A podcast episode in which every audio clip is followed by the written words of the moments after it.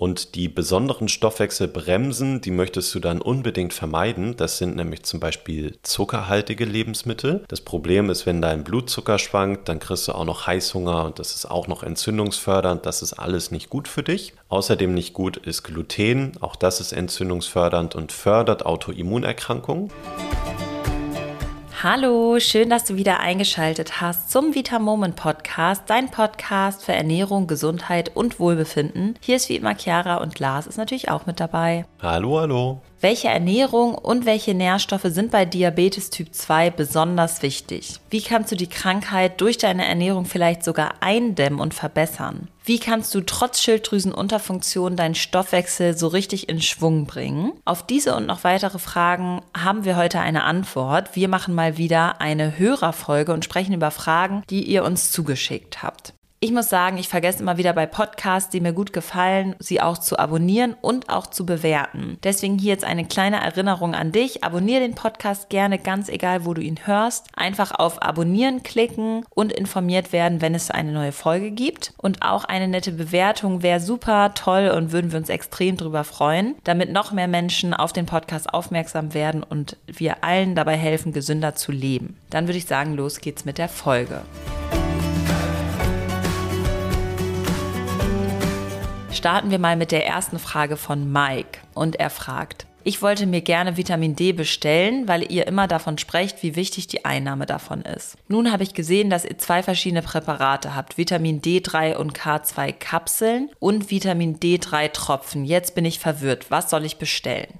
Ja, das ist echt eine super gute Frage und das zeigt auch, dass du dich gut damit auseinandersetzt, Mike. Ich mache jetzt hier nicht die kompletten Basics zu Vitamin D3 nochmal, das würde sehr lange dauern, aber dafür haben wir natürlich schon die ein oder andere separate Folge. Die Grundlage sind auf jeden Fall, Mike, wenn du jetzt Vitamin D nehmen möchtest, erstmal die Kapseln für dich, also die Kapseln mit Vitamin D3 und mit K2. Der Hintergrund ist nämlich, dass die beide füreinander durchaus wichtig sind, nämlich K2 zum Beispiel einfach dafür, dass Vitamin D überhaupt richtig aufgenommen wird. Du hast ja dann in einer Kapsel 5000 internationale Einheiten Vitamin D und wenn das halt die Menge ist, die du einnehmen möchtest, dann ist einfach eine Kapsel für dich richtig. Was wir bei den Kapseln aber nicht empfehlen würden, ist, dass du einfach zwei Kapseln zum Beispiel nimmst.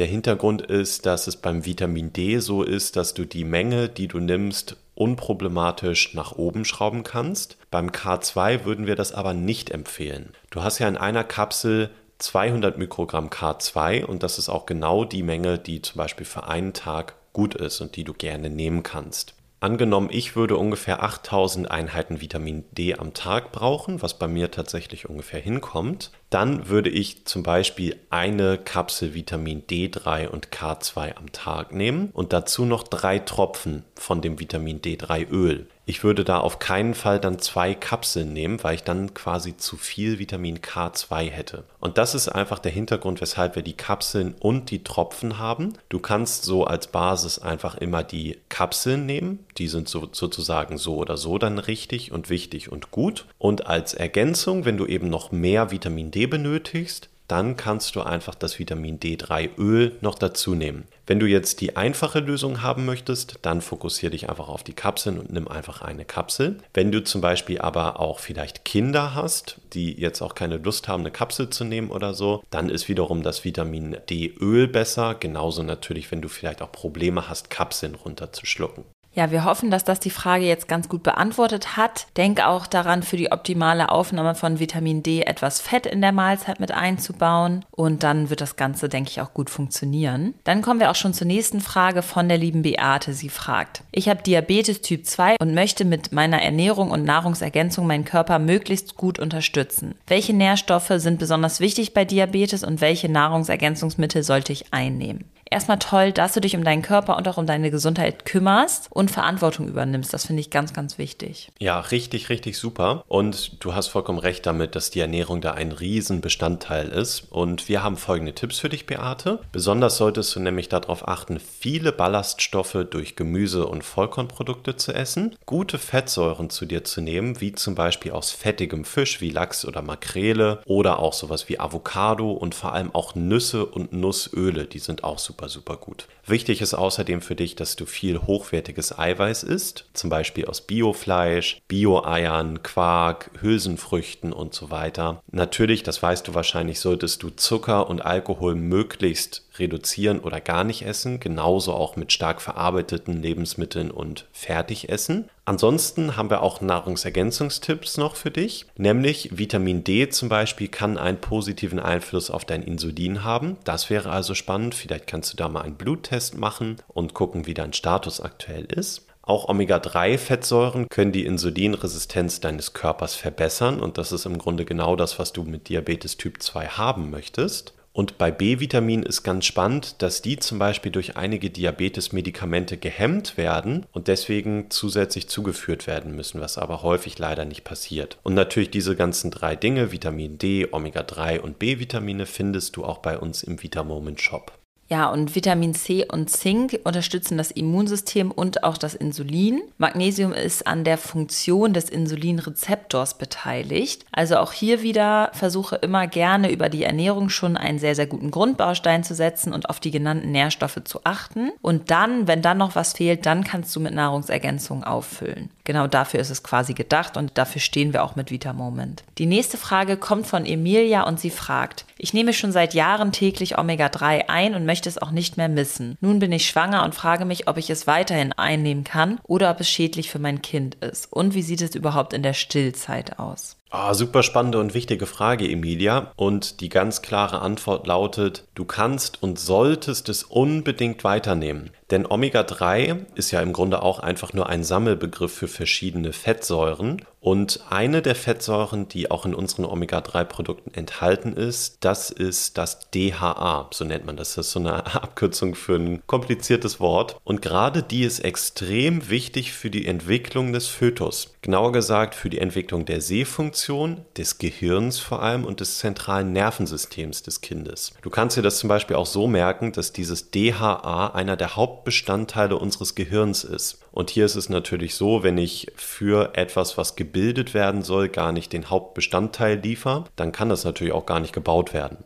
Beziehungsweise, wenn es gebaut wird, dann werden alle Reserven der Mutter verbraucht und die Mutter hat dann nicht mehr genug. Genau, da komme ich gleich auch nochmal drauf zurück. Ja, ansonsten ist es tatsächlich laut Studien auch so, dass wenn du ordentlich Omega-3 im Körper hast und nimmst, dass dann auch das Risiko für Frühgeburten gesenkt werden kann. Aber, wie Chiara gerade schon sagte, nicht nur für das Kind ist das extrem wichtig, sondern auch für dich als Mutter. Du kannst nämlich Entzündungsprozesse im Körper vermeiden, die nicht gut für dein Kind wären. Das Omega-3 ist gut und wichtig für deinen Hormonhaushalt, das ist auch gut für dein Kind. Und vor allem ist es so, dass dein Kind halt sowieso unbedingt das Omega-3 benötigt. Und tatsächlich gibt es auch eine Theorie bisher, die auch Verbindungen zeigt zwischen der Wochenbettdepression nach der Entbindung und einem Omega-3-Mangel. Denn viele Frauen essen viel, viel, viel zu wenig Omega-3 Gerade weil man ja auch sagt, Fisch sollte man in der Schwangerschaft nicht essen, Stimmt. rohen Fisch natürlich sowieso nicht, aber viele verzichten dann komplett auf Fisch und dann hat man natürlich gleich den doppelten Effekt, dass man es ja. nicht mehr hat und auch noch mehr verbraucht. Guter Punkt, ja. Und das, das Ding ist aber, die Kinder in unserem äh, Mutterleib in dem Falle, die holen sich halt so oder so das, was sie brauchen. Und das bedeutet, am Ende wirst du als Mensch quasi als Mutter wirst du leergesaugt von deinem Kind. Und das äh, bedeutet dann, dass viele einfach nach der Schwangerschaft komplett in Mangelzuständen sind, gerade beim Omega-3. Und wenn du hier einfach früh und zwar auch während der Schwangerschaft und in der Stillzeit dagegen anwirkst, dann bist du auf jeden Fall auf einem guten Weg.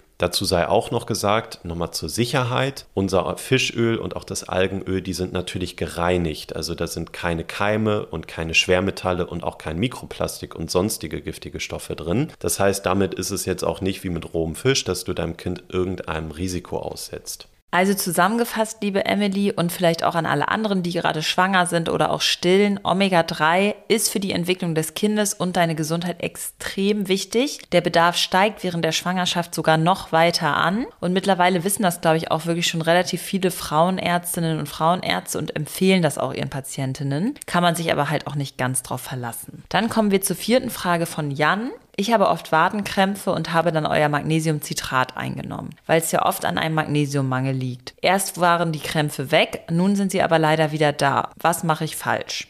Ja, das ist ein ganz spannendes Phänomen, Jan. Da bist du auf jeden Fall nicht alleine, aber dass es erstmal besser wurde, ist eigentlich ein ganz gutes Zeichen. Und wir müssen natürlich versuchen, unseren Körper so ein bisschen zu interpretieren. Das ist aber gar nicht so leicht, weil er auch so super komplex ist. Aber Magnesium war erstmal auf jeden Fall der richtige Schritt. Dann müssen wir uns aber natürlich fragen, wie viel Magnesium nimmst du denn? Denn wenn du zum Beispiel viel Stress hast oder auch noch viel Bewegung, dann viel Sport machst oder so, oder bestimmte Medikamente nimmst, dann kann das sein, dass das alles noch mehr Magnesium verbraucht und dann ja, führst du vielleicht jetzt mehr Magnesium zu, aber am Ende ist es halt trotzdem nicht genug, um deinen Wadenkrampf zu verhindern. Häufig ist es tatsächlich aber noch etwas anderes, nämlich ein Mangel an anderen Dingen, wie zum Beispiel an Vitamin D. Vitamin D ist auch einfach für diverse Funktionen in deinem Körper wichtig. Das wäre also auch nochmal spannend zu prüfen, ob sich das Problem vielleicht ergibt, wenn du Vitamin D dann einfach mal ausprobierst. Denn das Vitamin D ist wichtig, damit wir überhaupt das Magnesium aus unserem Blut auch im Körper aufnehmen können. Ansonsten rauscht das Magnesium quasi direkt wieder Richtung Toilette und dann ist dein Wadenkrampf natürlich auch nicht geholfen.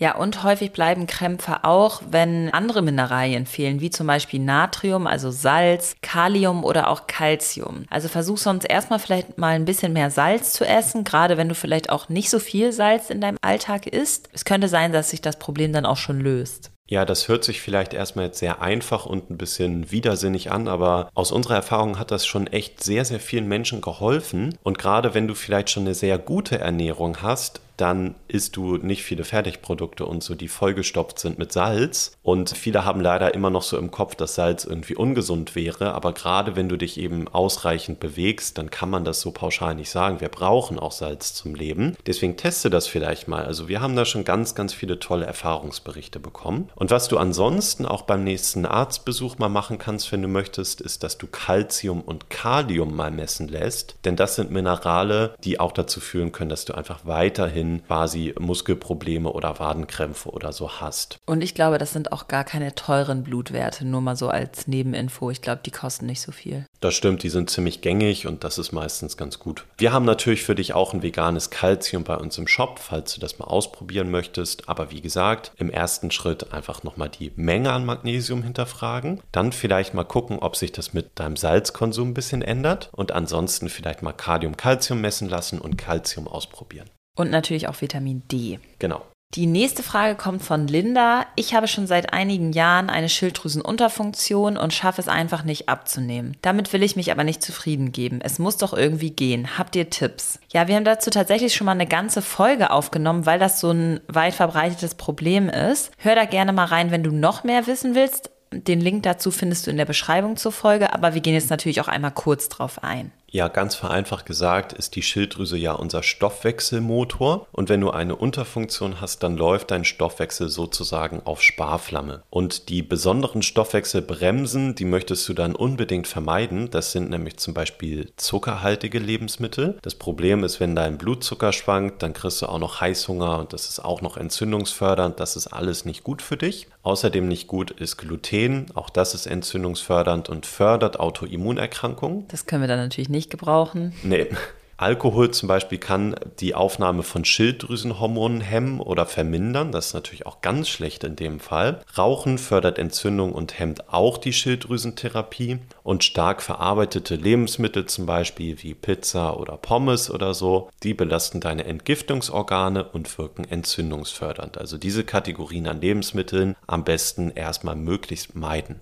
Ja, wichtig ist hier auch noch das Thema Sport. Sport ist natürlich immer toll zum Abnehmen und auch bei einer Schilddrüsenunterfunktion, aber gerade dabei oder auch bei Hashimoto solltest du sehr, sehr gut darauf achten, beim Sport nicht zu übertreiben. Ja, du sollst dich bewegen und du solltest auch ins Schwitzen kommen, aber du solltest dich danach auf gar keinen Fall komplett ausgelaugt fühlen oder erstmal schlafen müssen. Es muss so eine ganz gute Balance sein zwischen Entspannung und Anspannung. Und viele begehen bei einer Schilddrüsenunterfunktion den Fehler, lange Ausdauereinheiten zu machen, weil sie ja unbedingt endlich abnehmen wollen und immer noch der Mythos kursiert, dass man damit angeblich am besten abnehmen kann. Das stimmt aber einfach nicht und die Wahrheit ist, du machst damit deinen Stoffwechsel und auch deine Hormone eigentlich noch viel mehr kaputt. Ja, das liegt einfach daran, dass lange Ausdauereinheiten für den Körper eher so eine Art Stresszustand sind. Also die versetzen den eher in die Frage, okay, will ich jetzt wegrennen oder will ich kämpfen, so wie das früher in wirklichen Überlebenssituationen war. Und das ist nicht gut für den Körper. Das ist eben reiner Stress und in diesen Situationen entscheidet sich dann gerade der Körper mit einer geminderten Schilddrüsenfunktion, dass er lieber alle Reserven behält und dafür die Fettverbrennung einstellt. Und das ist natürlich nicht das, was du erreichst erreichen möchtest.